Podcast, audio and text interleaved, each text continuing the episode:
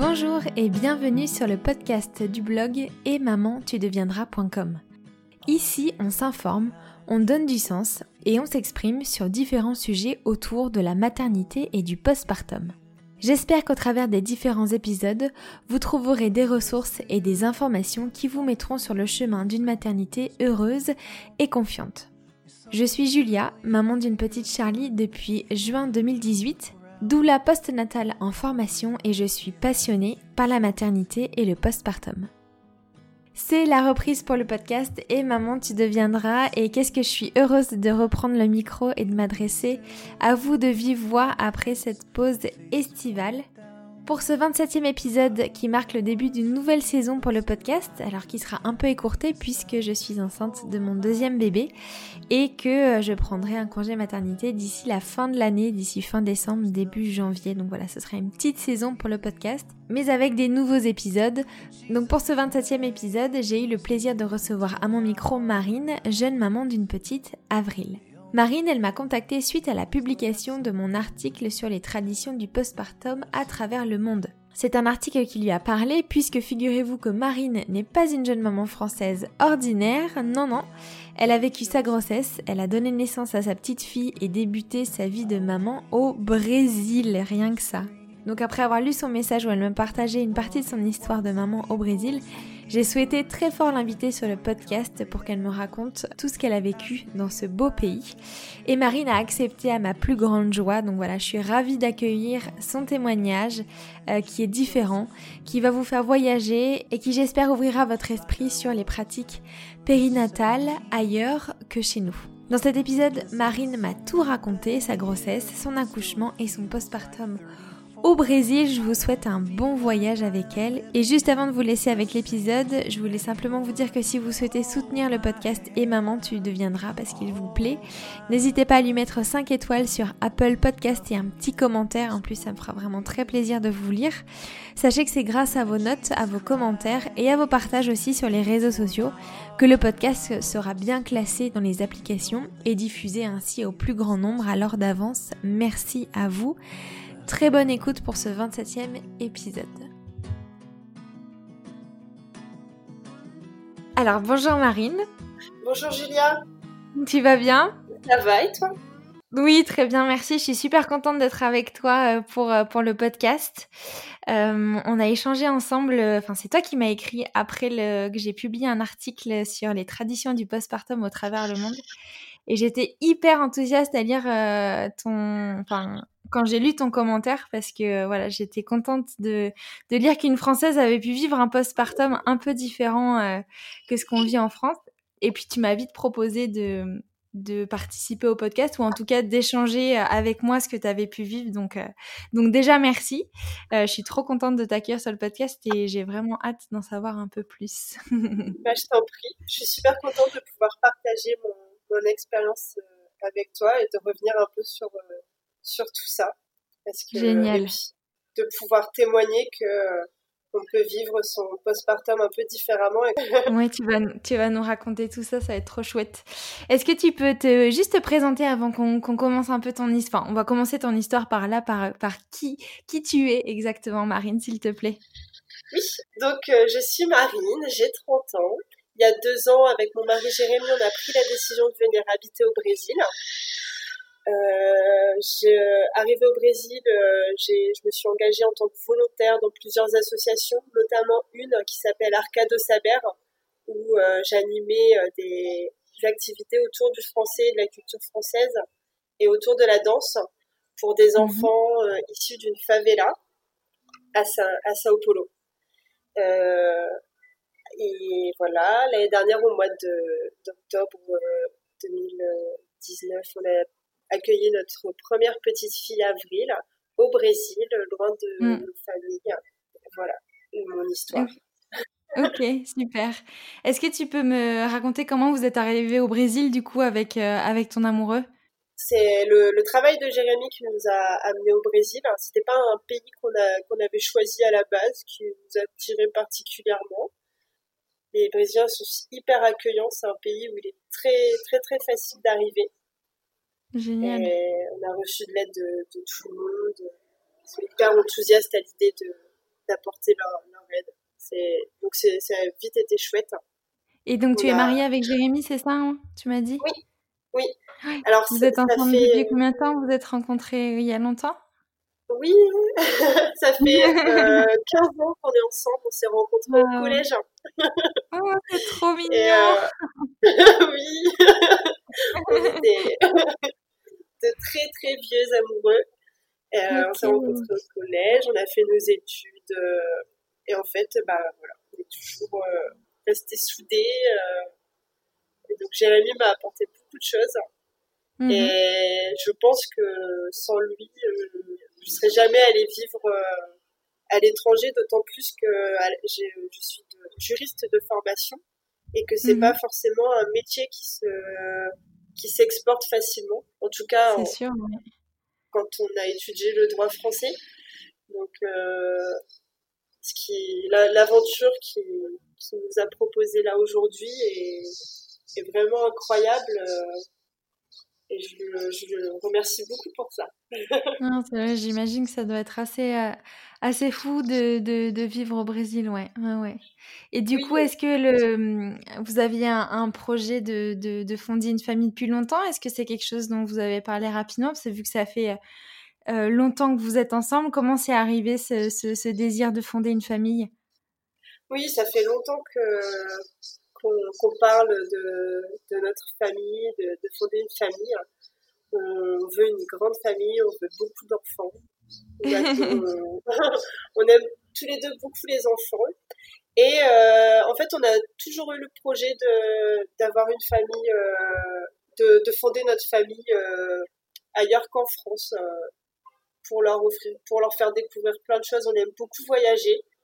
Ok. Et on aime beaucoup euh, aller à la rencontre euh, de nouvelles personnes, de personnes de cultures différentes, euh, apprendre des choses par ce biais-là. Et on, mhm. on aimerait beaucoup offrir cette opportunité à nos enfants. D'accord, ok. Et donc, du coup, vous avez attendu d'être à l'étranger pour, pour, pour, fonder une famille, si, si je comprends bien, c'est ça, ça Ça collait, du coup, le fait d'être au Brésil, euh, ça collait avec le fait d'avoir votre premier enfant? Oui, alors, euh, faut dire, on a toujours voulu euh, des enfants, on a toujours euh, eu ce projet, mais on a longtemps été assez égoïste, si je peux dire, et on a voulu déjà profiter de profiter, pouvoir voyager librement, vivre notre notre vie de, de couple. Et, et, en fait, ça s'est fait tout naturellement quand on, on s'est installé au Brésil. Et puis, euh, le, je te raconterai après, mais le Brésil, c'est un pays qui adore les enfants. C'est vraiment un pays euh, fait, euh, un pays euh, super chouette pour avoir des enfants. Et donc, euh, ça c'était tout naturellement que on s'est dit, bah là, c'est, ça y est, on a vécu notre notre vie de, de couple, euh, de couple à deux. Et là maintenant, on est prêt à étendre notre notre aventure à à, à, des, à de nouvelles personnes, donc à nos enfants, étendre notre famille. Et donc, ouais, ça s'est fait euh, naturellement. Je sais pas si c'est le Brésil qui, qui, nous a poussé à avoir des enfants. Je pense que c'est une combinaison de, de plusieurs facteurs. D'accord. C'était une grossesse euh, désirée quand tu es tombée enceinte? Ouais, ouais, ouais, ouais, on était prêts. Euh, et c'est marrant parce que euh, il y a vraiment un déclic qui s'est fait. Il y a, pendant longtemps, je savais que c'était pas le, le, moment. On n'était pas prêts parce qu'on on aimait beaucoup notre, si je peux dire, liberté, parce qu'aujourd'hui je me sens pas, je me sens pas emprisonnée, mais en tout cas on aimait beaucoup notre façon de vivre à deux. Et mmh un jour, tous les deux en même temps, en fait, on s'est rendu compte que là, euh, voilà, on était prêt à, à, vivre euh, à trois ou plus. D'accord. Et euh, accueillir une nouvelle petite personne dans notre bulle. ah, génial, trop bien. Du coup, est-ce que tu peux me raconter comment ça s'est passé ta grossesse euh, au Brésil?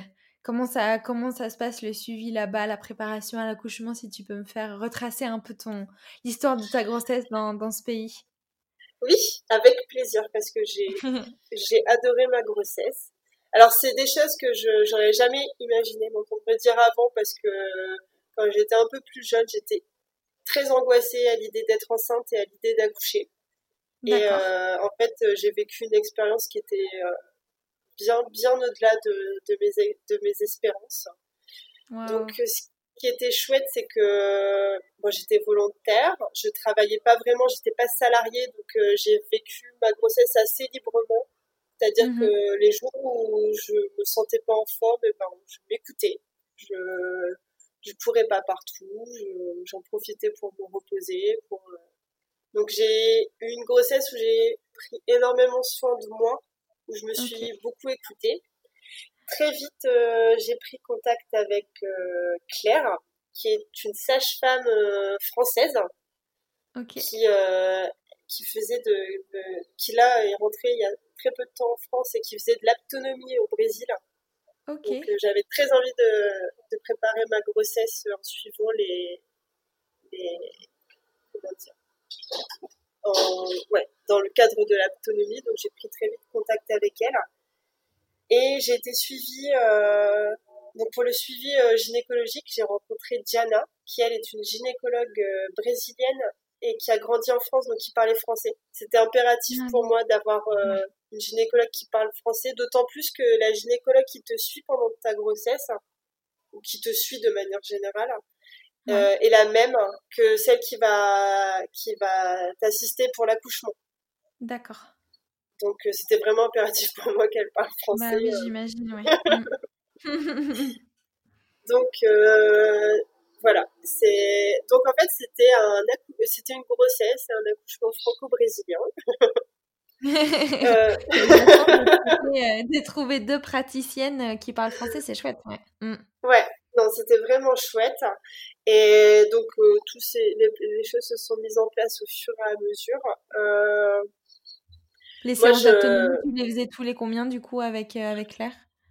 Alors, je pense que c'était tout. On, avait une séance par mois, plus ou moins. Parce qu'après, il fallait caler les agendas et surtout caler les, se caler avec l'emploi du temps de mon mari qui, euh, de Jérémy, qui, qui a pas mal de, pas mal de contraintes, tout ça. Donc, euh, je crois qu'on faisait une séance une fois par mois. J'ai adoré. C'était euh, encore plus que les échographies et tout. c'était l'autonomie, c'était vraiment chouette. C'était un super moment. Ok.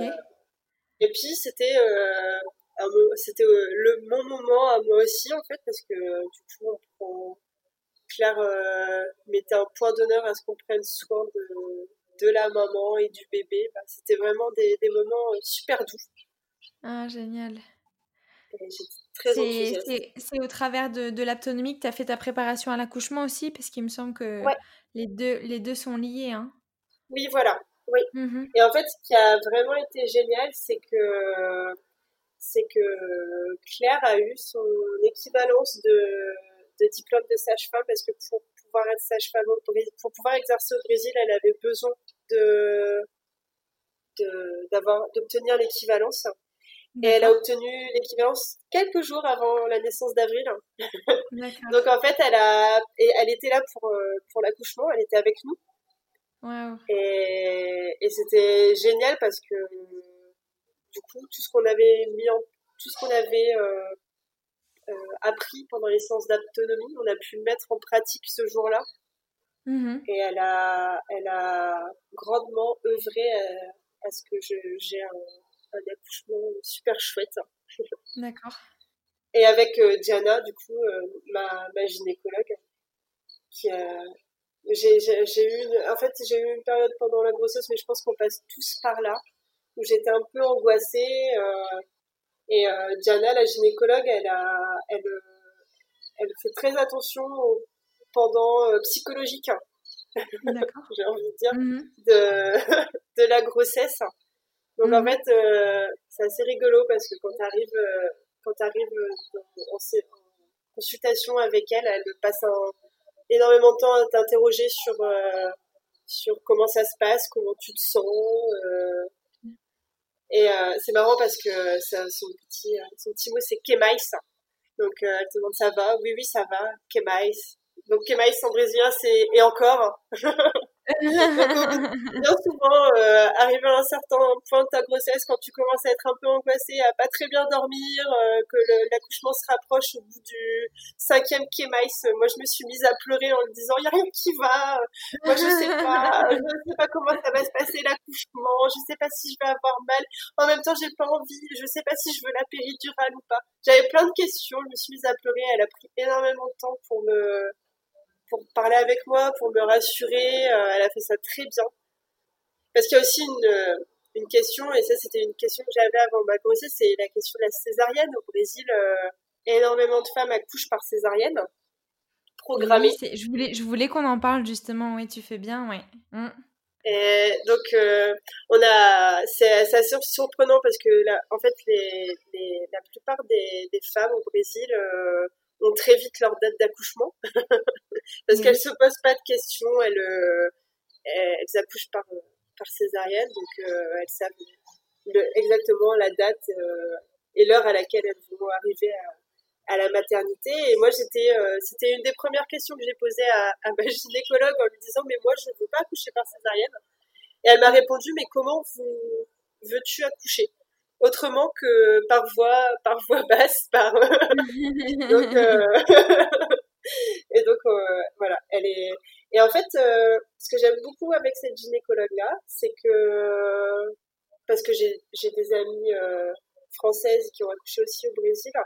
En revanche autant quand c'est quand il n'y a pas de, de danger quand tout va bien elle elle, elle envisage pas autre chose que l'accouchement par voix basse Mhm. En revanche, euh, dès qu'elle sent que les choses risquent de se compliquer, elle est plutôt euh, d'avis de, pour le coup, de programmer une césarienne. Plutôt que de s'obstiner à vouloir euh, partir sur un accouchement par voie basse qui risque dans tous les cas de se terminer par une césarienne. Et du coup de, mhm. de, compliquer les choses. De... Je trouve que du coup c'est un juste milieu qui, qui fait aussi en sorte que bah, on traumatise pas trop la, la maman ni le bébé Mhm. Et c'était ce, ce point-là sur lequel on avait échangé parce que pendant un moment, j'avais très très peur de, de ça, d'accoucher par césarienne. De, Avec la, la, culture de la césarienne qu'il y a au Brésil, euh, oui, oui, je, je, comprends que tu te sois posé la question, quoi, et que tu aies, eu peur, euh, enfin que tu craignes un peu ça, oui. Mm. Oui. Et en fait, en même temps, elle m'a elle m'a rappelé, euh, elle m'a aidé à trouver le juste milieu parce que du coup, je pense que pendant un moment, j'idéalisais vachement l'accouchement. Je voulais et en fait, elle m'a rappelé, euh, elle m'a demandé euh, ce qui comptait le plus pour moi. Et euh, donc je lui ai dit bah, que que ce qui comptait le plus, c'était que mon bébé soit en bonne santé, que tout se passe bien, etc. Et donc elle m'a mhm. rappelé que ce qui était important pour elle, c'était que moi, je sois que je je sois bien, que le bébé soit bien, et que donc on ferait le nécessaire et qu'il fallait pas qu'il fallait pas s'obstiner à vouloir un accouchement hyper naturel, etc. Et que le principal, c'était que tout le monde aille bien. En fait, elle m'a mhm. vraiment aidé à, à, voir le juste milieu entre euh, ça et en même temps accepter le fait qu'il puisse y avoir des complications et que dans ce cas-là, eh ben, il vaut mieux euh, aller euh, tranquillement vers une césarienne que de vivre ça comme un, comme un échec en fait, parce que c'est pas un échec. Elle a, elle a fait une mmh. comparaison avec le jour du mariage, avec le mariage en fait, en disant que c'est comme euh, on peut avoir un jour de mariage très très beau et au final euh, le, ce qui se passe derrière euh, se passe très très mal, il se termine par un divorce, etc. Et avoir un jour de mariage qui est pas à la hauteur de nos espérances, mais avoir une vie de, de couple très très belle et que le, le plus important, c'est ce qui se passe derrière. Donc, euh, elle m'a aidé un petit peu à désacraliser le, jour de l'accouchement. Je ressens qu'elle t'a préparé finalement à toutes les éventualités. Est-ce que ça se passe euh, naturellement, mais est-ce qu'il puisse aussi y avoir des, difficultés? Et ça, c'est plutôt bien pour euh, effectivement désacraliser, comme tu dis, et puis vivre le jour J comme il doit se vivre finalement. avec toutes les éventualités, ouais.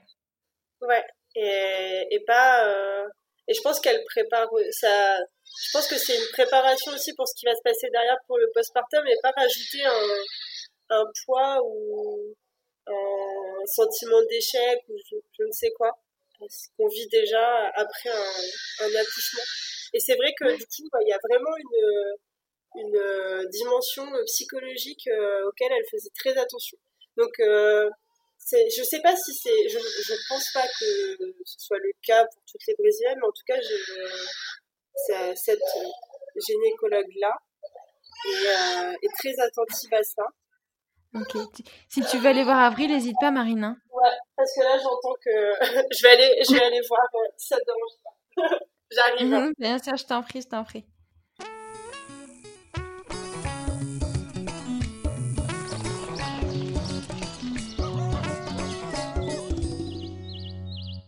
Ouais, du coup, je crois que j'en, je, on, on, en était sur, euh, sur la gynécologue qui était top, qui est très. Ouais. Euh, je je sais pas si c'est les gynécologues ici qui sont formés à, à ce à ce, cet aspect psychologique de la grossesse et du postpartum ou si c'est elle en particulier qui est très attentive à ça.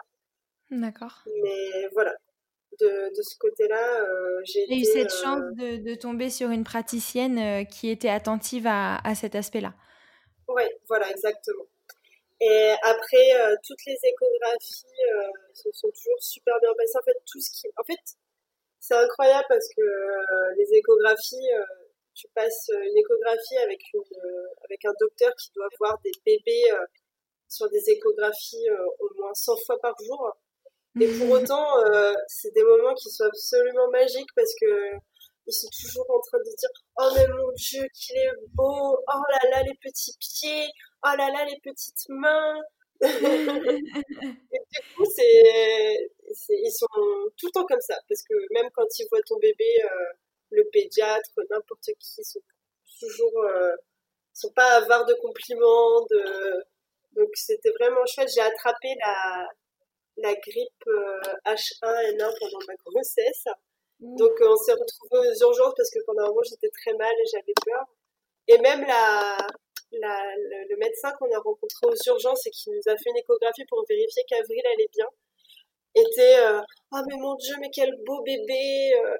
donc c'est toujours des, des grands des grands moments ils sont très oui comme tu disais au début de l'épisode ils sont voilà ils sont très chaleureux et très enthousiastes finalement oui, voilà, c'est tout le temps comme ça. Donc, euh, en fait, euh, c'est vraiment chouette. C'est toujours bienveillant, toujours euh, avec beaucoup d'amour, très chaleureux. C'est toujours des super bons moments.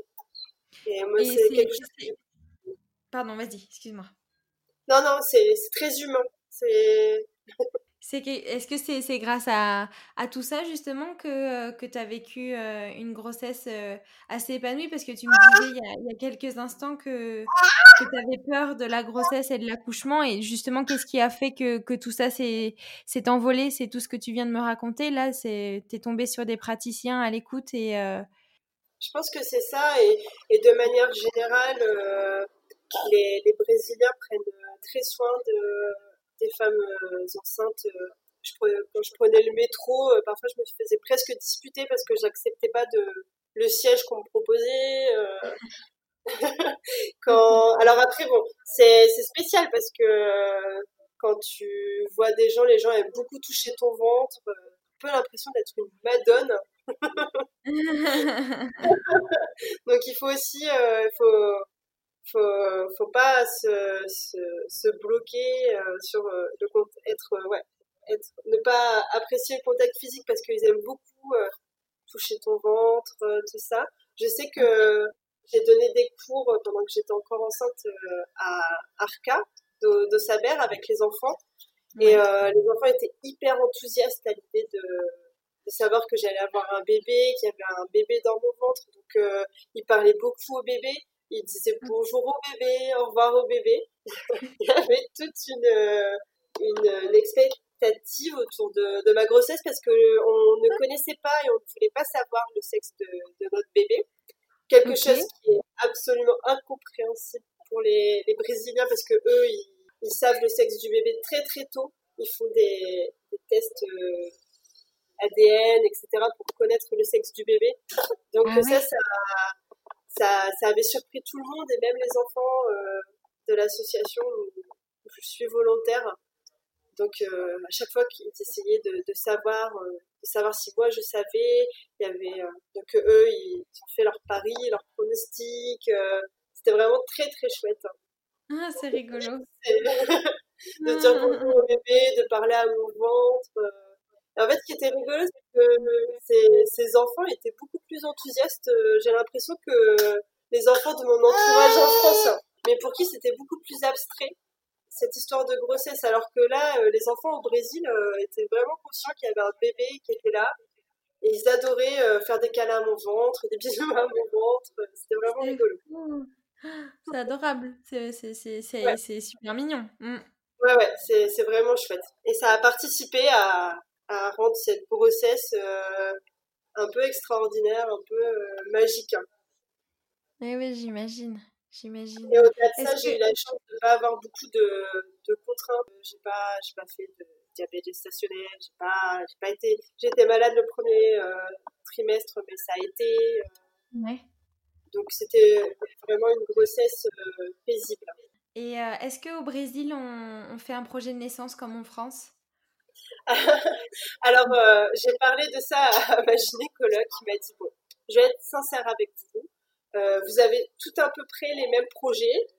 Donc, euh, elle dit euh, la plupart du temps, ce sont des projets. Bah, elle dit voilà, je on va en parler. Donc, en fait, j'ai pas fait de vrais projets. En revanche, tu n'as pas rédigé un mais elle m'a beaucoup écoutée, donc elle savait. je lui avais dit que pour la péridurale, par exemple, je savais pas comment j'allais réagir à la douleur, mais qu'en revanche, je savais que j'avais pas envie de d'être clouée au lit. Euh, de, voilà, je savais pas trop. Je, pour, euh, donc elle m'avait dit mais pas de problème. Elle dit vous pouvez très bien me dire aujourd'hui que vous voulez pas de péridurale et euh, me la réclamer à tout moment le jour de l'accouchement, on vous fera la péridurale. C'est pas définitif, mais elle dit je sais que voilà, là pour le moment vous êtes parti pour ne pas l'avoir elle était vachement à l'écoute euh, et très euh, en mode bah, ce jour-là, on verra comment les choses vont se dérouler. Et en fait, c'est un moment où j'étais tellement paniquée de ne pas savoir comment ça allait se passer qu'elle a pris une heure à me dérouler toutes les éventualités euh, de l'accouchement, en tout cas tout ce qui lui venait en tête pour me, ah, pour me rassurer. Ok. Elle t'a rien imposé finalement. Elle t'a laissé, laissé exprimer euh, ce que tu imaginais pour ton accouchement, euh, sans, euh, oui, voilà, sans intervenir dans, dans, dans, ce que tu, dans ce que tu imaginais finalement. Oui, voilà. Mmh et en fait, à aucun moment elle m'a dit ah non mais ça, n'y comptez pas. Voilà, ça a été, elle a été très à l'écoute, très rassurante. après, je pense que peut-être qu'il y avait, il y, a, qu'il y avait des choses je sais pas. En tout cas, ouais, moi j'ai senti très à l'écoute je me suis pas euh, vue euh, opposer de refus de quoi que ce soit. Ok. Il y a, après, on a parlé de. Et en fait, c'est là que qu'elle m'a dit que, que Claire pouvait euh, assister à, l'accouchement, puisque pendant un moment, elle avait toujours pas son équivalence de sage-femme. Mais en revanche, je, je, lui avais posé la question d'une doula. D'accord. Et elle m'avait dit une doula c'est compliqué parce que il faut vraiment que en fait elle, elle c'était le, seul point sur lequel elle est elle est revenue, mais sans, toujours pareil, sans me, sans me poser de refus. En tout cas, ce qu'elle m'a dit, c'est qu'elle elle aimait quand même avoir une personne qu'elle connaissait et sur, avec euh, laquelle elles avaient des points de concordance. Et euh, elle, elle, avait peur que parfois une doula, justement, ça aille à l'encontre de, de ce que elle, elle, de comment elle, elle fonctionne, pardon, sur le mm-hmm. fait euh, de de pas s'opposer euh, à la péridurale si vraiment euh, elle voit que c'est nécessaire, de pas s'opposer à l'épisiotomie si vraiment elle voit que c'est nécessaire, de pas s'opposer à une césarienne, et en fait d'éviter euh, un quelconque conflit le jour de, mhm. de l'accouchement. C'était son, seul petit point, ce qui en fait au final s'entend assez bien, mhm. puisque voilà, éviter la moindre zone de tension. Donc elle m'a dit pas de problème si vous voulez prendre une doula, moi je, elle est mais en même temps, elle n'était pas hyper, euh, hyper pour non plus. Et c'est là qu'elle m'a proposé, elle m'a dit, mais pourquoi vous ne demandez pas à Claire de vous accompagner le, le jour de, la, de l'accouchement, même si elle n'est pas euh, officiellement sage-femme au Brésil, euh, on peut avoir une accompagnante.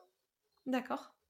on peut avoir deux accompagnants. Donc le, le papa ou une, une doula, même une photographe. Et du coup, quel était ton projet, Marine? C'était un accouchement, tu avais plus en tête un accouchement physio ou tu, tu, tu voulais te laisser porter par, par ce qui allait se passer?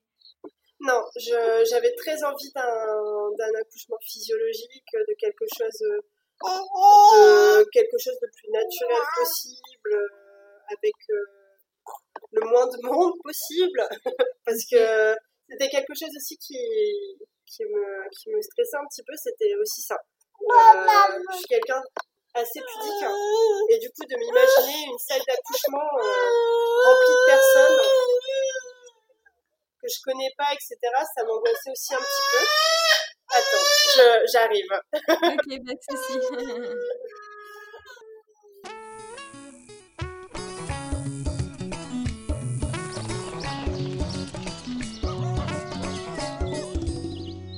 Je suis de retour, désolée. Il n'y a pas de souci. tu, me, tu me disais que tu étais pudique. Oui, voilà. C'était aussi un sujet pour moi de l'accouchement à ce niveau-là. Mhm. Euh, donc, ce qui était rassurant d'un côté, c'était de savoir que la gynécologue qui me suivait, que j'avais l'habitude de voir et tout, allait être là. Que du coup, euh, la sage-femme avec qui je faisais euh, la préparation à l'accouchement et l'autonomie serait là aussi. En revanche, euh, comme j'ai, oui voilà. Et comme, mais comme j'avais entendu des récits euh, d'accouchement où il y a plein de gens qui passent, euh, plein d'infirmiers, plein de, ça m'était hyper mal à l'aise. J'avais vraiment peur de ça.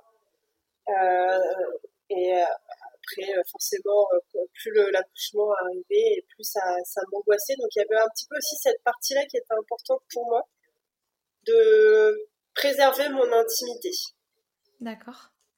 Et donc euh, ça c'est pareil, ça, ça, a été le, cas puisqu'en fait j'ai accouché avec mon mari, Claire euh, la sage-femme et Diana la gynécologue. Et les infirmières qui apportaient de temps en temps euh, euh des serviettes ou voilà. Mais du coup ça a été super calme et c'était bah, du coup très à l'image de, de, ce que je souhaitais. Et c'était un peu ça, mes priorités, donc quelque chose d'assez naturel. Je voulais pas être bloquée dans un lit, euh, souffrir à cause de la péridurale. Après, je savais que la péridurale, ça ralentissait le travail, donc euh, si je pouvais l'éviter, euh, voilà. Et, et donc, ouais, cette préservation de l'intimité, c'était très, très, très important pour moi. Ouais, et du coup, il y a une troisième personne qui m'a aidé à préparer l'accouchement, c'était une, une, une kiné, une physiothérapeute. Ok. Et donc, je sais pas si tu as déjà vu les vidéos de, du gynécologue au Brésil qui fait accoucher les femmes en dansant. En tout cas, qui fait avancer le travail en dansant. Donc, euh, on a travaillé tout ça avec la physiothérapeute, comment euh, les mouvements, le mouvement de danse qu'on pouvait faire pour euh, pour faire euh, avancer le travail, pour aider le bébé à s'engager, pour soulager la douleur. donc ça va, c'est très brésilien. C'est chouette que tu te sois imprégné de la culture brésilienne pour ton accouchement aussi, je trouve. C'est trop bien.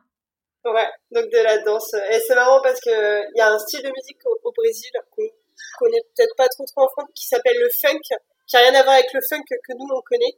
Et avec des danses où tu, où tu fais beaucoup euh, bouger les hanches, euh, les fesses, tout ça. Donc elle me dit, ça c'est la danse idéale pour euh, pour faire avancer le travail euh, quand tu vas commencer à avoir des contractions. Génial. C'était vraiment chouette. Ok. Est-ce que tu peux me raconter le jour J, du coup, Marine, ton accouchement? Donc en fait, quelques jours avant le, le jour J, qui n'était pas vraiment le jour J puisqu'elle arrivait très tôt, euh, on a appris que, que Claire, notre sage-femme qui nous suivait, euh, avait son équivalence de diplôme au Brésil et qu'elle allait pouvoir exercer officiellement en tant que sage-femme. Donc ça, c'était une super nouvelle. Euh, le lendemain, j'ai vu euh, Monica, la physiothérapeute avec qui je préparais euh, l'accouchement, tout ce qui est relatif au périnée, etc. Et là, on avait fait une séance vraiment centrée sur l'accouchement physiologique et le, et le, la gestion du travail, comment faire avancer, comment aider le bébé à, à avancer, etc. Donc c'est là où on avait fait quelques mouvements de danse, euh, des positions, etc. Et donc mhm. euh, ça a ajouté à mon euphorie. Le vendredi, j'ai vu Diana, ma gynécologue, qui était folle de joie à l'idée de savoir que Claire allait être là pour l'accouchement. Et pour te, toi, pour, pour te donner un bon aperçu des relations que, que j'ai avec ma gynécologue au Brésil, les, les, Brésiliens euh, font pas la bise en fait, ils font ce qu'ils appellent un abraço. Donc on se serre dans les bras et donc quand j'ai vu Diana, ma gynécologue ce jour-là, elle m'a prise dans ses bras, euh, on était très contente. Et pour autant, euh, elle me disait que Avril était toujours euh, bien haute, que le col était pas, était toujours bien, bien fermé, donc il y avait peu de chances que ça arrive dans les jours qui suivent, mais que là, on allait devoir se voir un peu plus régulièrement. donc, tu la voyais tous les combien ta gynéco? Euh, tous les mois. Après, j'étais pas très, j'étais pas très, très, sérieuse au niveau du, du suivi parce que après, euh, on est rentré en France, etc. Donc c'était un peu compliqué. Ok. Mais, mais du coup, elle, elle me disait que là, impérativement, comme on était à trois semaines de la date de terme, que là, il fallait quand même qu'on se voit un peu plus régulièrement pour, pour checker si tout allait bien, pour euh, donc, euh, mais que Avril n'était pas prête de, de naître. ok.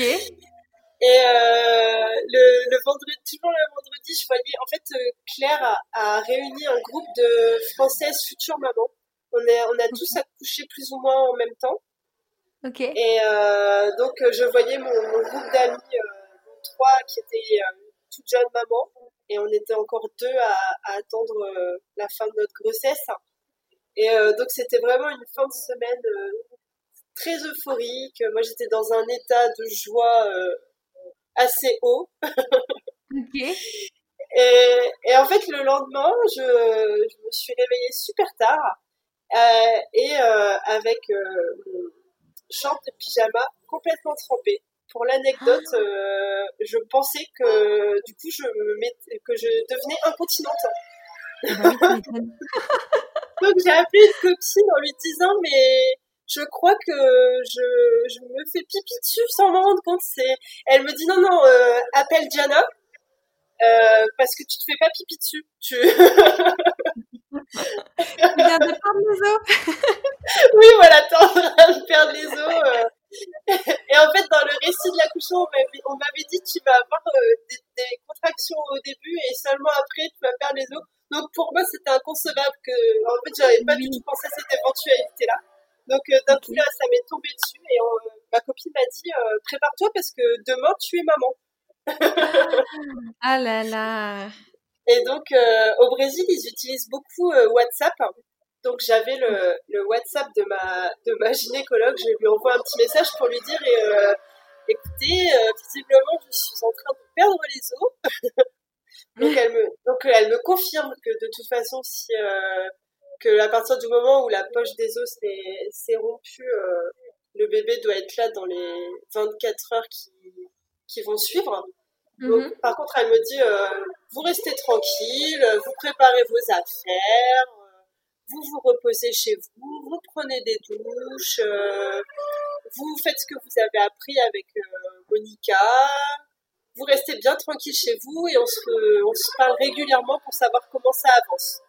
Mais à partir de, donc euh, ça c'était aux environs de midi, à 19h, dans tous les cas, il faudra, euh, il faudra penser à venir à la, à la maternité. Donc, euh, moi, j'avais rien préparé. du genre à tout faire à la dernière minute. Donc, euh, on a préparé les papiers, la valise, euh, on est allé faire quelques petits achats parce qu'on n'avait pas grand chose. Euh, avant de partir pour la maternité, on s'est mis bien tranquille. J'ai appelé Claire aussi pour lui pour la prévenir. Et en fait, euh, ce qui était assez incroyable, c'est que Claire était partie en week-end parce que, bah, pareil, c'était pas prévu. Et donc, elle a eu l'incroyable gentillesse de me dire, et toute sa famille a eu l'incroyable gentillesse de revenir à, à Sao Paulo pour être là pour l'accouchement. Et donc, euh, tout ça, on, a on a attendu 19h. Euh, et vers, un peu avant 19h, les contractions ont commencé à arriver. Donc, on s'est euh, rendu à l'hôpital où Diana nous a accueillis. On a, a fait un petit check et les choses se, déroulaient bien.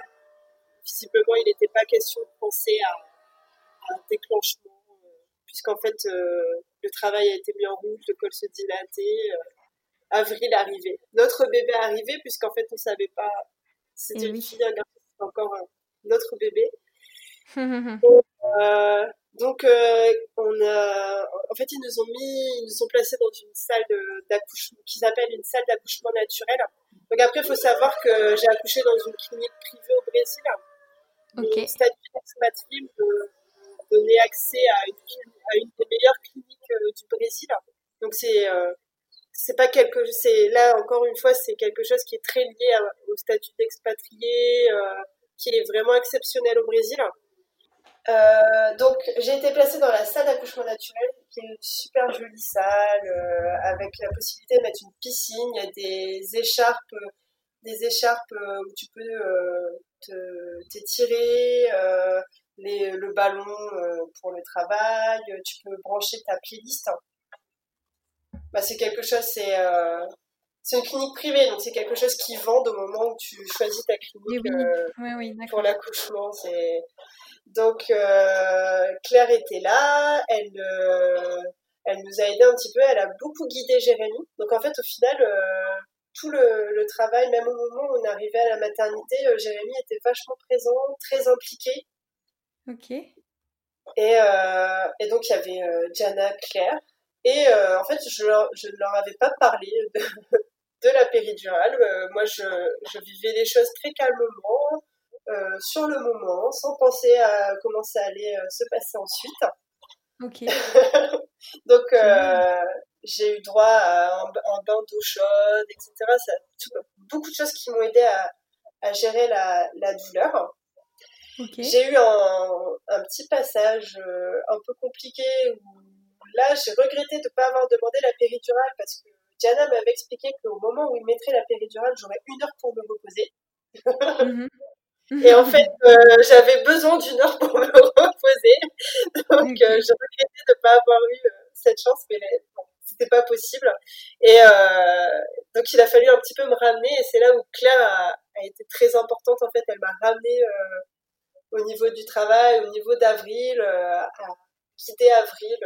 donc, tout en suivant tous les principes de l'autonomie. Donc, mhm. sans sans pousser euh, comme une folle, euh, tout ça. Elle m'a, elle m'a, elle m'a ramené en me mettant debout. Donc en fait, j'ai, ce qui est assez incroyable et ça c'est un truc que je n'aurais pas imaginé parce que dans l'imaginaire collectif, les femmes accouchent allongées sur le dos avec les jambes en l'air. Et là, euh, en fait, Claire m'a laissé me mettre debout sur la fin du, du, travail. En fait, Avril était toute proche et c'est vraiment ce qui a accéléré les choses. Et euh, j'ai accouché sur une, sur un, je sais, sais, pas comment on appelle ça, mais c'est un, petit tabouret exprès, euh, une espèce de petit, tabouret euh, où tu peux t'accroupir. Et euh, donc c'était assez drôle parce que je me souviens de Diana, ma gynécologue, qui était à plat ventre sur le sol avec son téléphone portable pour euh, voir Avril arriver. Et c'est là que j'ai compris effectivement que c'était beaucoup plus simple pour les gynécologues euh, d'avoir la, la, future maman euh, sur, le, sur le dos pour, voir, euh, pour voir comment les choses se, se déroulent que d'avoir la maman qui déambule dans la salle d'accouchement. donc voilà. Et donc avril est arrivé, ça a été un, moment de, de joie inexplicable. C'est indescriptible ce qu'on ressent à ce moment-là. Mm. Et euh, ce qui est rigolo, c'est qu'on a mis 10 minutes avant de se demander si c'était une fille ou un garçon. Oui, vous avez, comme tu, comme tu l'as dit, vous avez accueilli votre bébé. Ouais, voilà, on a accueilli ah. notre bébé. C'était euh, notre bébé, on a eu 10 minutes pour, euh, pour la prendre dans nos bras, telle qualité. Et, et la découverte de la petite fille, du coup? Bah, en fait, au bout d'un moment, euh, j'ai regardé Jérémy, je me suis dit, mais on sait même pas si c'est une fille ou un garçon.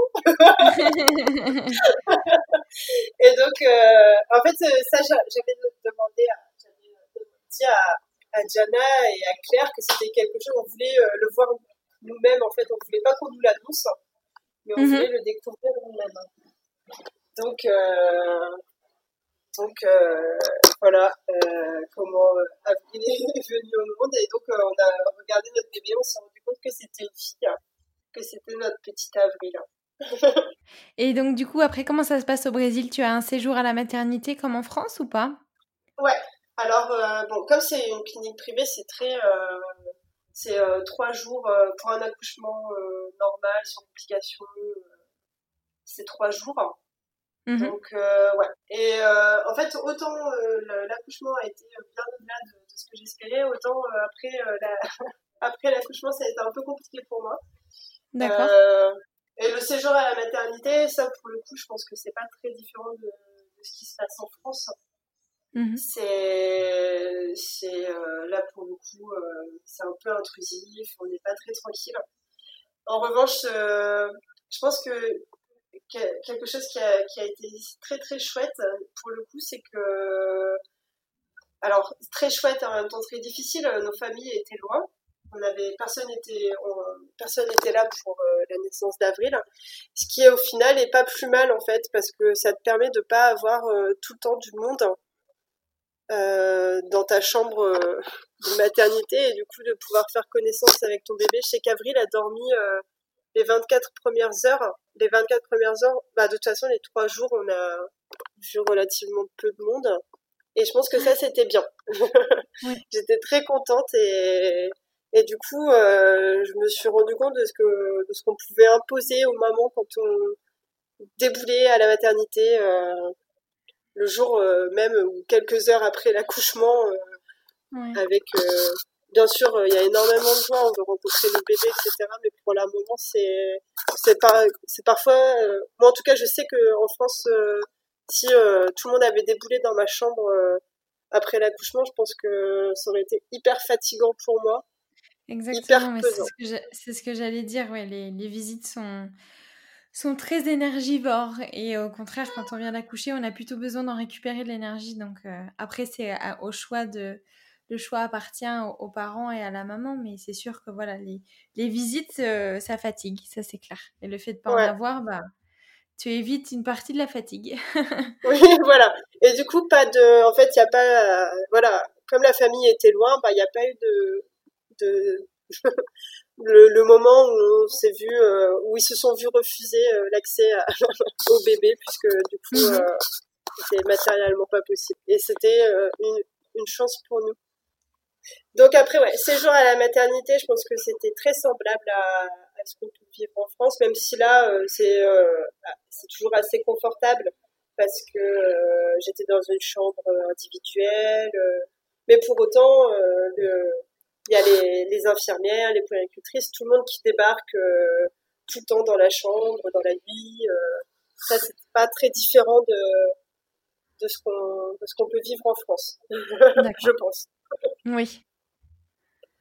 Et, euh, et du coup, euh, ce qui m'a fait dire, ce qui m'a fait penser pour mes prochaines pour prochains prochains éventuels enfants à l'accouchement à domicile en fait. En tout cas, ce qui m'a fait comprendre pourquoi euh, certaines mamans choisissaient d'accoucher à domicile. Parce que euh, quand tu... Bah, moi, en tout cas, j'avais vraiment besoin de me reposer, de me reposer d'un peu de tranquillité. Et c'est un peu compliqué euh, à la, durant le séjour à la maternité. Parce que tu as, eu, ouais, as eu plusieurs visites médicales, et etc. Quoi, comme ce qu'on vit en France, c'est un, peu le, un peu le défilé. Quoi. Ça peut être le défilé. Cas. Exactement, c'est exactement ça. Pour le coup, c'est la même chose. Ils viennent, ils viennent prendre l'attention, ils viennent prendre la température, ils viennent voir le bébé, ils viennent s'assurer que l'allaitement fonctionne bien, parce que du coup, j'avais pris la décision d'allaiter. Ok. Donc, euh, ils ont vérifié que tout se passait bien. Après, il y a eu un petit moment de tension parce qu'en fait, euh, il y a une nurserie. Alors, je pense que c'est la même chose en France et euh, il te donne la possibilité en fait de confier ton enfant la nuit à la nurserie. Sauf que comme moi j'allaitais et qu'Avril était plutôt calme, je voyais pas l'intérêt de la laisser aller à la nurserie. Et euh, la deuxième nuit, il y a une, infirmière qui a fait un peu de forcing pour l'emmener à, à, la nurserie. Mhm. Et, euh, et comme euh, Jérémy voyait que j'étais fatiguée et tout, lui, il voyait pas trop d'inconvénients. Sauf que ça, c'est quelque chose que j'ai un peu mal vécu. Parce que du coup, j'ai, pour le coup, là, j'ai pas été écoutée. Et ça, ça a été quelque chose qui, un peu, qui m'a un peu, euh, voilà, fâchée. Mais au-delà de ça, sinon après, euh, ce jour à la maternité s'est très bien passé. Et euh, je suis sortie en, en plein en plein en pleine montée d'hormones ou descente d'hormones, je sais pas. Mais en tout cas, euh, quand, je, quand on est sorti de la maternité, euh, j'étais en pleurs. ça a été super dur. Et, euh, et, en fait, c'est rigolo parce que euh, à la maternité, ils mettent un, un, bracelet sur le bébé et un bracelet sur la maman. Et quand le, le bébé s'éloigne, le bracelet sonne. Et quand le, le bébé sort de la maternité, euh, parce qu'en fait, la maternité est dans un grand centre hospitalier, quand il s'il est jamais il est sorti de, de la maternité, euh, tout se ferme, les alarmes se déclenchent, etc. Donc en fait, on était toutes les deux reliées à un petit bracelet qui sonnait quand on s'approchait. Euh. Et donc à la sortie de la maternité, il a fallu, il a fallu couper ces deux petits bracelets.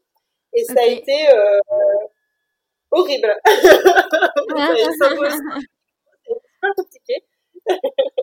moi, j'avais euh, de voir Avril à côté de moi, de plus la sentir dans mon ventre, euh, ça m'a énormément perturbée. Euh. Donc, euh, je suis rentrée à la maison euh, toute chamboulée, pleine, pleine de, de tristesse, de, de nostalgie. Oui, bah oui, c'est normal de vivre ça aussi, hein, c'est clair.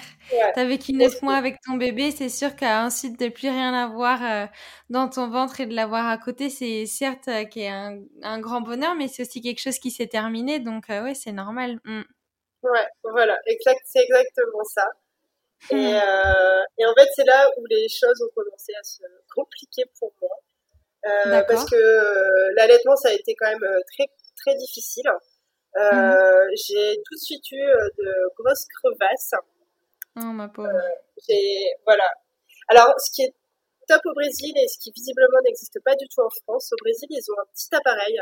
C'est un, en fait, ils font, c'est un laser et euh, te, t'aident à cicatriser les, les crevasses que tu as au niveau des seins à l'aide d'un petit mhm. laser. Donc, tu peux faire des mhm. petites séances de laser pour euh, aider la cicatrisation, pour que ça fasse moins mal. Mais ça ne vient pas, euh, ça, ça vient pas remplacer le fait que tu dois, que le bébé doit être bien positionné, que qu'il doit bien prendre le sein en bouche. Euh. Eh oui. Mm. Donc, euh, donc en fait, il y a eu un petit sujet, un gros sujet sur la mise en route de l'allaitement. Et, et c'est là où j'étais très contente d'être entourée par Diana, par Claire, par la pédiatre du coup que j'ai rencontrée suite mhm. à, à, la naissance d'Avril. Et euh, aussi, euh, j'ai fait aussi une ostéopathe et une conseillère en lactation qui m'ont aidé un petit peu. Ok, ouais, tu as été super euh, entourée. c'est chouette. voilà. Mm. Et, et, en fait, c'est très triste à dire et c'est très difficile à dire, mais pendant cette période-là, j'étais très contente d'être loin de ma famille, de, de, de pouvoir en fait être tranquille. Parce que du coup, c'est vraiment, ça a été une période très compliquée. En fait, ce qui s'est passé, c'est que à la première visite chez le pédiatre, le, le jour même, Avril euh, mangeait plus, ne mangeait plus, bah, ne prenait plus le sein. Elle dormait.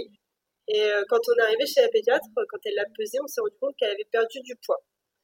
Et euh, en fait, on s'attendait pas du tout à ça, puisque bah, Jérémy là aussi l'a vécu avec moi. Ça, ça, a été aussi compliqué pour lui. D'autant plus que lui, il était plutôt impuissant face à tout ça.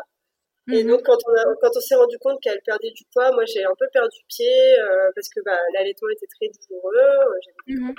mal, et en fait, tout ce que je faisais, ça ne servait à rien. J'étais fatiguée, j'arrivais pas à me reposer. Euh, et, euh, et voilà. Et donc, la pédiatre m'a dit pas de panique. Mmh. Pas, elle a perdu du poids, mais ça, tout va bien se passer.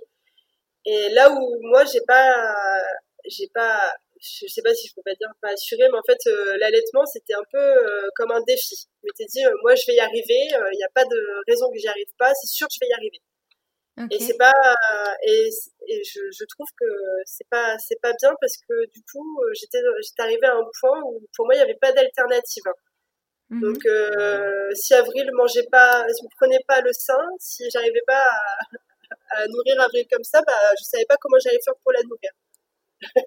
Donc il a fallu, en fait, et c'est là où Claire, Diana et la pédiatre ont super bien joué parce que elles se sont, en fait, elles se sont concertées, elles ont, elles ont agi de concert pour euh, calmer tout ça, pour euh, encore une fois, euh, Diana, la, la, gynécologue, pour me rappeler que c'est pas dans le pire des dans le pire et encore on peut pas parler de pire mais si Avril doit prendre le biberon et du lait artificiel ça changera rien au fait qu'on l'aime très fort que ce sera un enfant en pleine santé qu'il y a plein mhm. d'enfants qui grandissent avec le lait artificiel et qui vont très bien ah oui, oui, oui en fait, c'était vraiment important et à partir du moment où j'ai fait ce travail, à partir du moment où j'ai fait ce travail-là, ça a calmé les choses et après tout, tout s'est bien passé.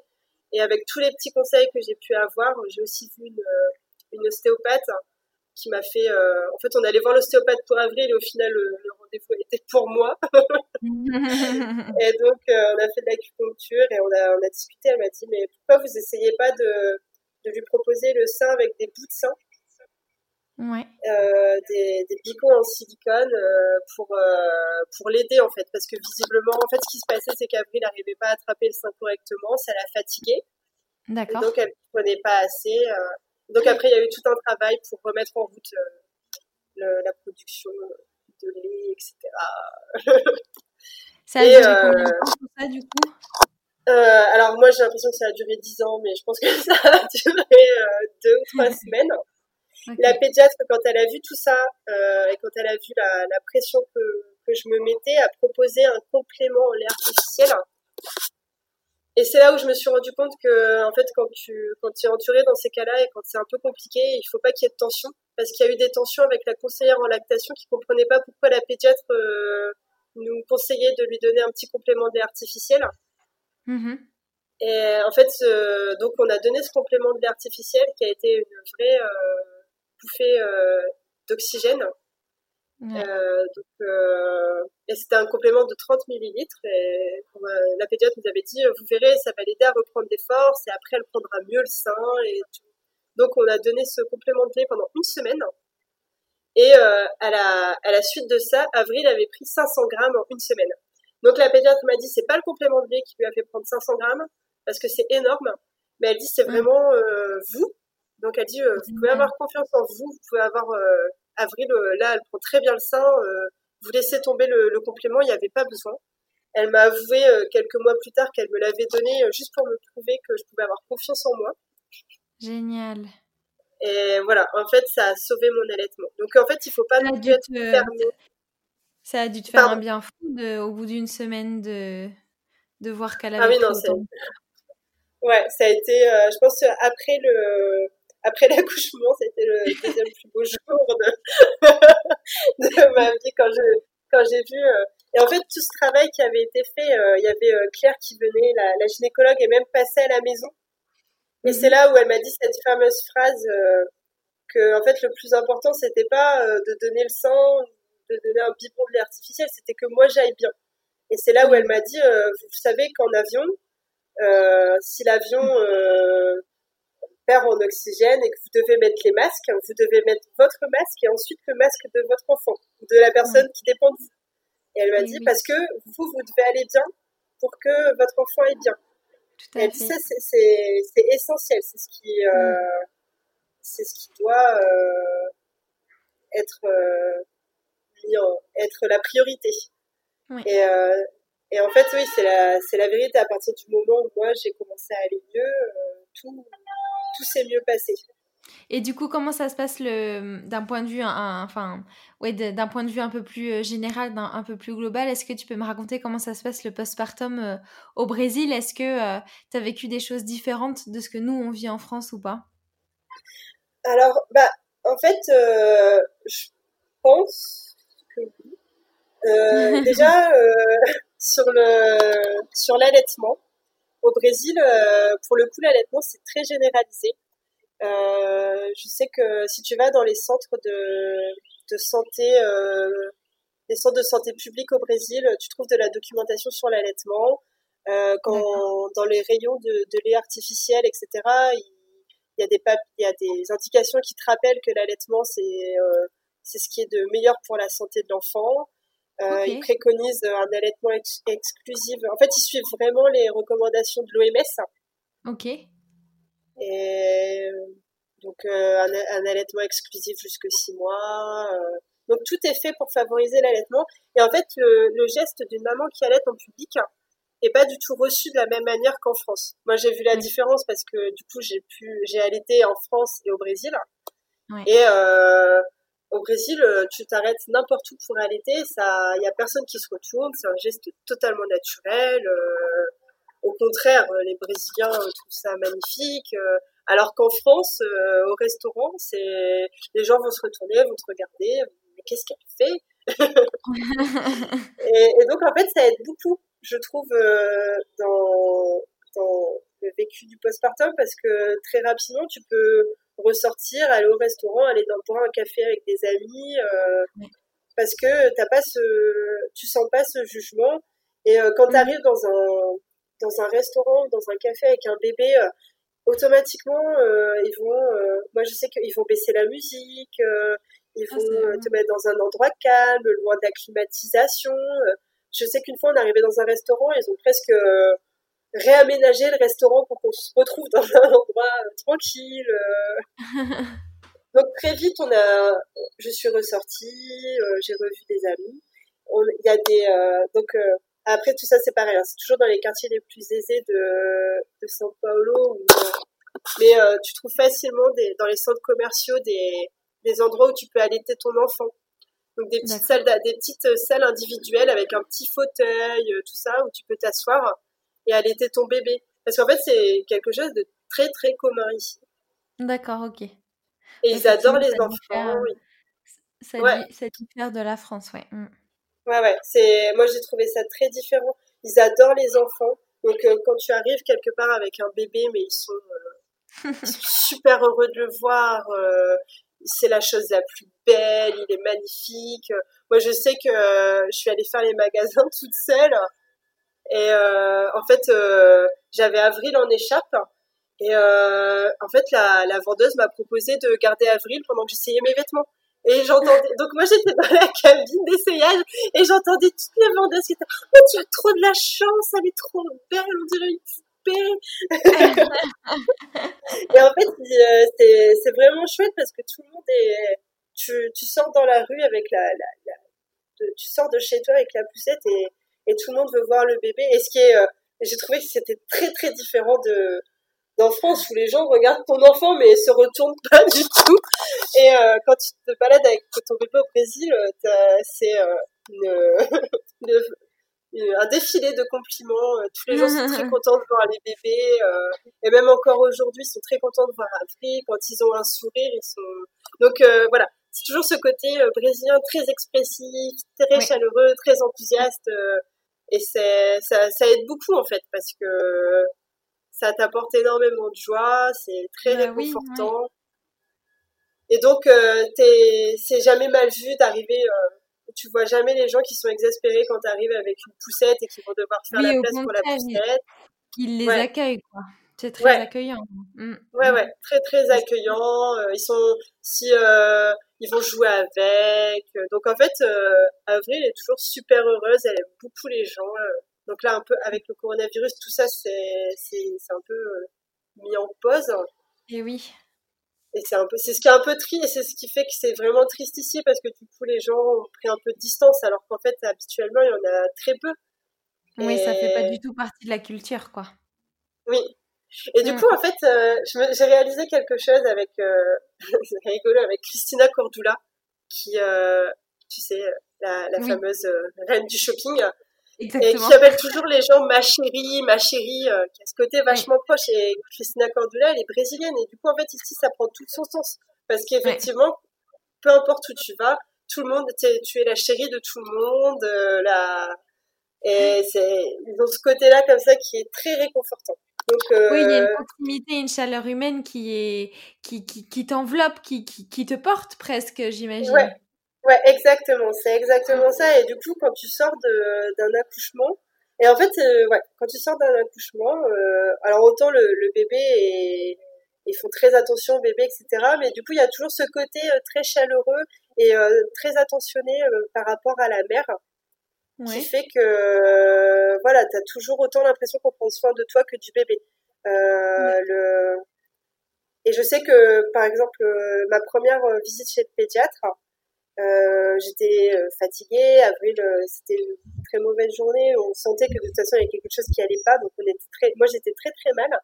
Et la, la secrétaire du cabinet est venue, a pris Avril dans ses bras, a, bercé Avril, m'a rassurée. Euh, et donc, aujourd'hui, elle s'en souvient encore, en fait, de ma première visite d'Avril, petit bébé, elle n'est pas bien, de moi qui pleurais. et en fait, c'était bien parce que je, et ça, je pense que peut-être que ça se serait, pardon, ça se serait pas du tout passé comme ça en France et que tout le monde m'a écouté en fait. Euh, pendant un moment, j'avais vraiment besoin d'aide hein, parce que au final, c'était pas Avril qui allait. Avril euh, était pas, c'était pas le top de la forme, mais ça allait et c'était vraiment moi qui allait pas bien. Et j'ai trouvé énormément de personnes pour euh, pour prendre soin de moi. En fait, j'ai trouvé toute cette chaleur, toute cette bienveillance pour m'aider à, à surmonter tout ça. Et, ça, c'était vraiment en plus, du coup, comment ça s'est passé ton... quand vous êtes rentré à la maison? Parce que vous n'aviez pas votre famille, sachant que vous êtes expat au Brésil. Est-ce que vous avez été entouré euh, par d'autres proches, des amis, ou, ou là tu parles vraiment des, des, gens que tu pouvais rencontrer euh, dans la rue et des professionnels de santé que, que tu avais autour de toi? Bah, en fait, ouais, là, pour le, là, c'était les professionnels de santé qui, mmh. euh, du coup, ont toujours cette dimension vachement humaine et qui va au-delà du parce que en fait tu vois as... on commence à faire beaucoup de WhatsApp. La, la gynécologue tous les jours elle, me demandait comment ça allait et euh, elle suivait en fait. Elle savait qu'il y avait quelque chose qui allait pas. C'était pareil pour la sage-femme. Après euh, j'ai eu beaucoup d'amis ici euh, qui sont des, des françaises également mais qui sont venues à la maison. Mais du coup avec toute cette cette parcimonie dans les visites etc en sachant si c'était le bon si c'était nécessaire si c'était le bon moment si donc, euh, j'ai pas été envahie, euh, j'ai pas eu l'impression d'être envahie. Ok. Euh, j'avais toute ma tranquillité et en même temps, j'avais juste euh, ce dont j'avais besoin. Ce qui, je pense, euh, aurait pas été le cas en France parce que la famille aurait voulu voir le bébé et on n'aurait pas osé refuser. et donc, en fait, on a eu un premier mois qui nous a vraiment préservé et qui nous a permis de d'être nous-mêmes, de qui m'a permis à moi d'exprimer ce qui allait pas Ouais. Je pense euh, que quand la, que voilà, c'est qui, qui m'a un peu laissé de place. Donc euh, c'est c'est euh, autant le Brésil que euh, le fait d'être d'être éloigné, d'être dans un autre pays qui m'a mm. permis de surmonter tout ça. Je pense qu'en France, je peut-être que du coup l'allaitement serait serait tombé à l'eau. Euh, et en plus, euh, j'aurais vécu ça, mais comme un échec euh, monumental, et ça aurait été très très dur de, qui aurait été très très dur à surmonter pour moi, je pense. que en fait, là, euh, je pense que si on m'avait dit bon bah l'allaitement c'est compliqué, on va passer au lait maternel, en fait, ça se serait fait tellement en douceur et ça aurait été tellement amené humainement que au final, ça m'aurait préparé au fait que c'est pas un échec en soi, c'est pas grave en fait les mm. bébés vont aussi bien euh, en étant allaités qu'en étant nourris au biberon. Donc, euh, et ouais, tout, tout, ça a été, euh, moi je trouve que ça a été très bien pris en charge. J'ai été très écoutée. Après, du coup, j'ai pu me reposer. On m'a, beaucoup dit que c'était important que je me repose. Mm-hmm.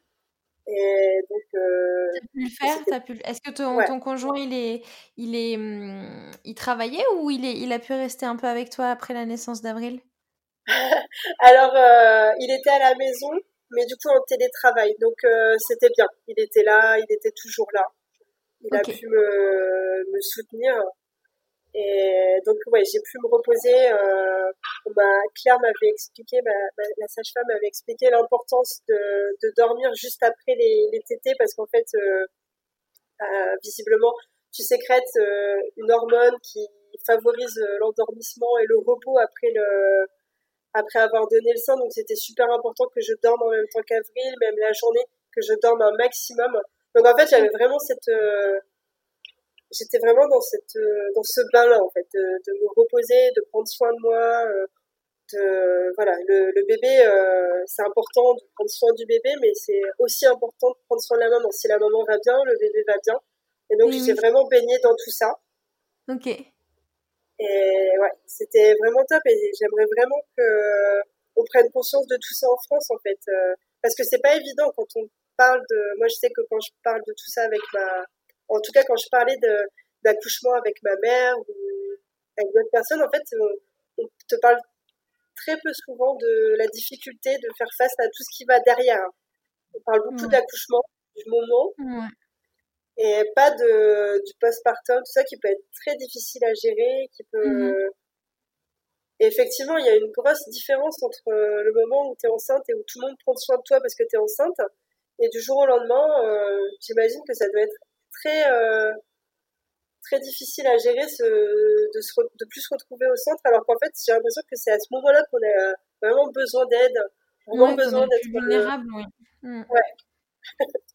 Et toi, tu as, as, eu, ouais, as eu ce sentiment au Brésil euh, de pas de, de, rester au centre du tableau, du coup?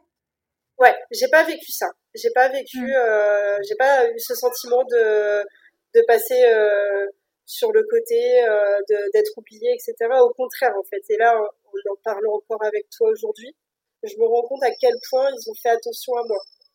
Ouais, c'est ce que je ressens aussi beaucoup dans ton, dans ton récit, à, à quel point euh, toutes les personnes qui ont été actrices euh, dans, dans, dans, ta maternité finalement, hein, que ce soit ta grossesse, ton accouchement ou ton postpartum, euh, ouais, ils ont pris soin de, ils ont, ils ont, ils ont, pris soin de toi. Ils avaient cette conscience que la, la mère est celle euh, qui doit aller bien pour que le bébé aille bien. Ouais, c'est, c'est. Mm. Et du coup, ouais, c'est, et tu vois, c'est encore une fois, c'est symbolique, mais pour, je trouve que c'est des petites choses, mais qui en disent long. Euh, pour les, les files d'attente, euh, globalement en France, euh, les personnes prioritaires ce sont les personnes âgées, les personnes handicapées et les femmes enceintes. Au Brésil, les femmes avec des bébés sont ou les femmes allaitantes, parce que parfois c'est c'est complètement écrit euh, mice, euh, qui sont les femmes les mères allaitantes, sont prioritaires dans les files d'attente.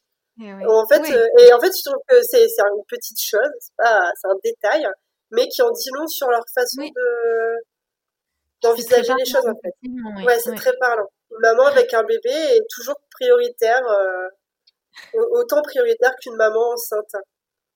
Et euh, ouais, du coup, en fait, ouais, j'ai pas quand euh, quand j'entends des, des, mamans dire que après la naissance, elles se sont senties délaissées et tout, j'ai très mal au cœur parce qu'en fait, je me rends compte à quel point on a besoin d'aide, à quel point on, on, est désemparé parfois.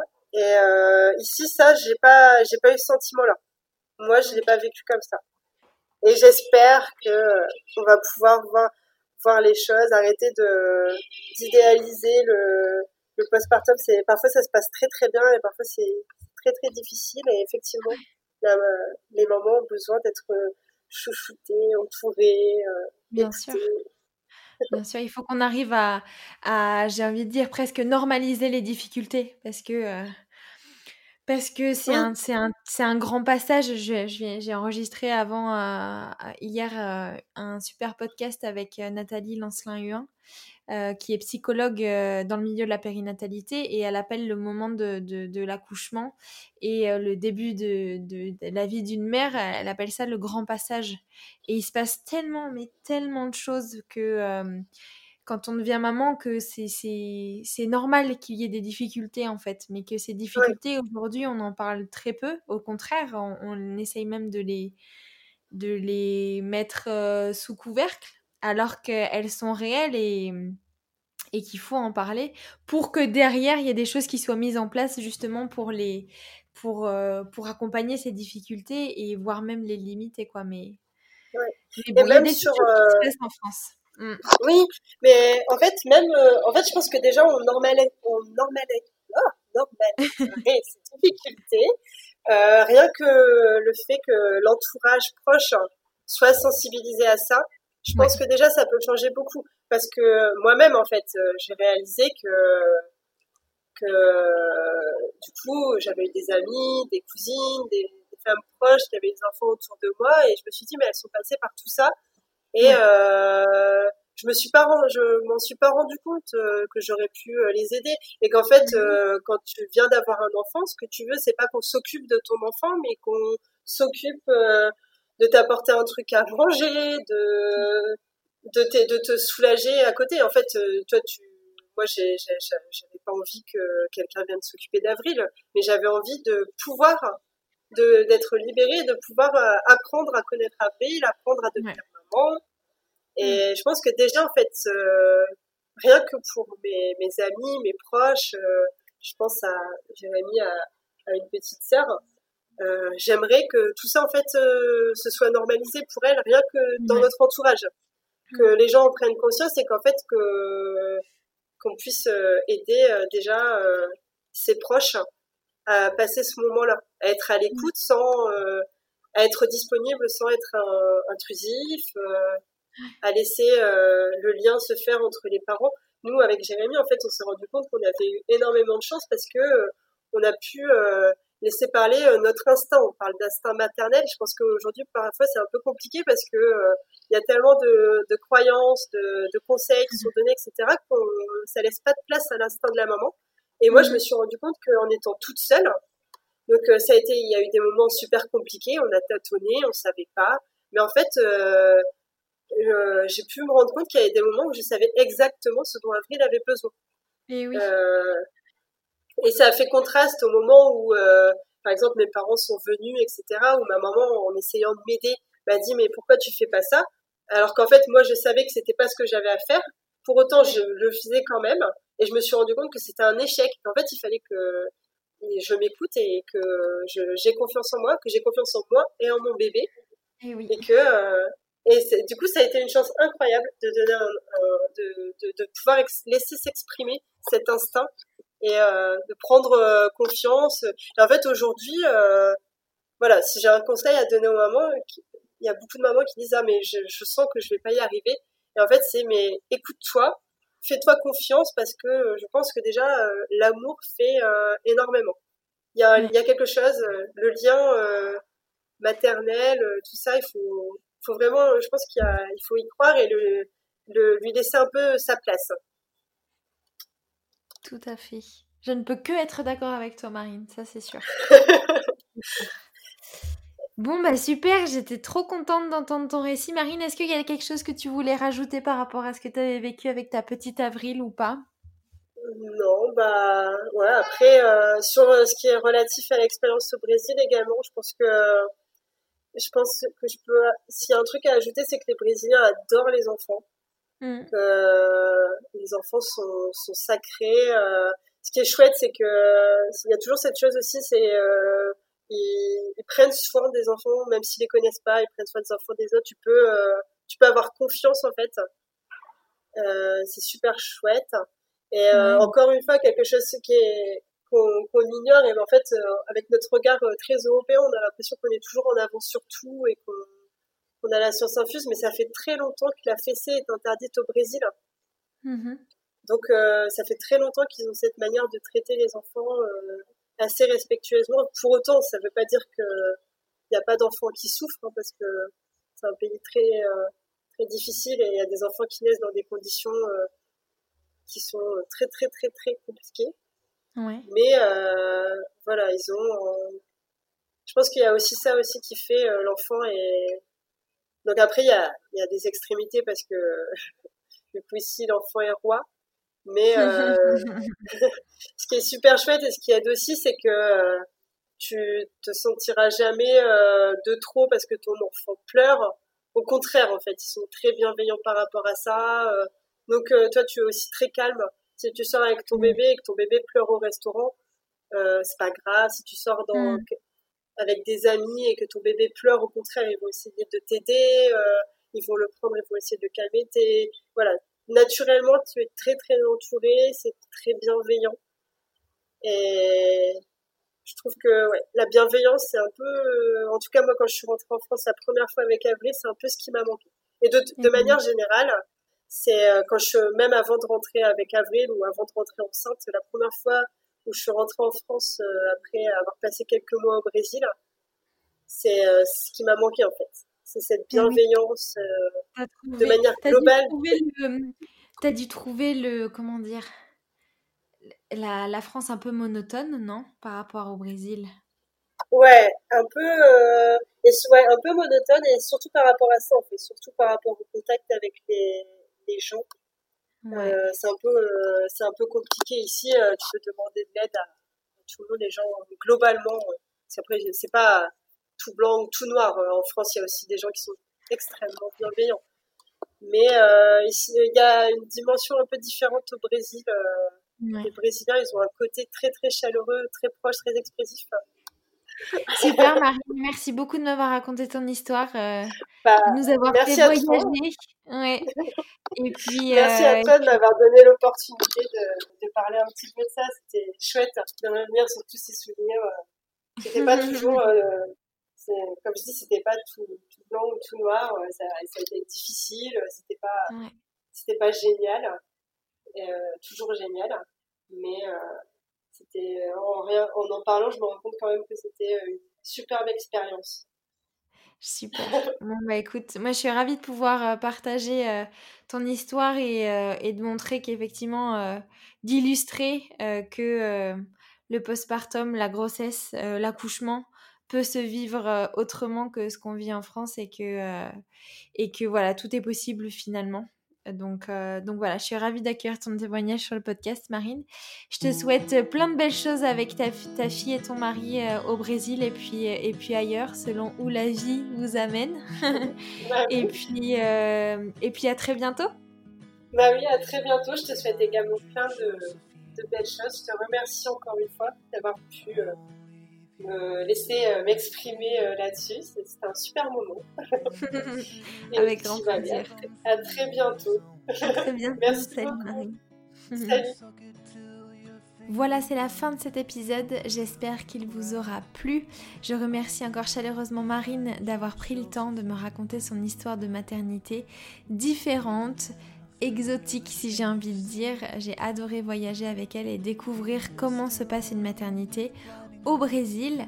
Si vous pensez que cet épisode peut être utile à d'autres mamans, à d'autres parents, n'hésitez pas à leur partager sur vos réseaux sociaux et à me taguer at et maman tu deviendras pour que je vois vos partages. On se retrouve la semaine prochaine sur le blog pour un nouvel article et dans 15 jours pour un nouveau épisode de podcast. Le planning de contenu de Et Maman Tu deviendras change un peu en cette rentrée. Je vous proposerai en alternance sur le blog un article par semaine puis un podcast sur la semaine.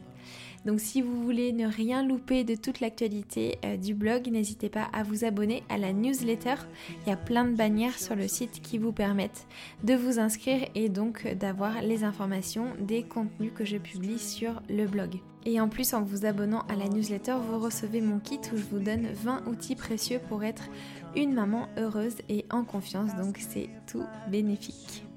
Je vous dis à très vite donc pour des nouvelles informations précieuses sur la maternité et le postpartum.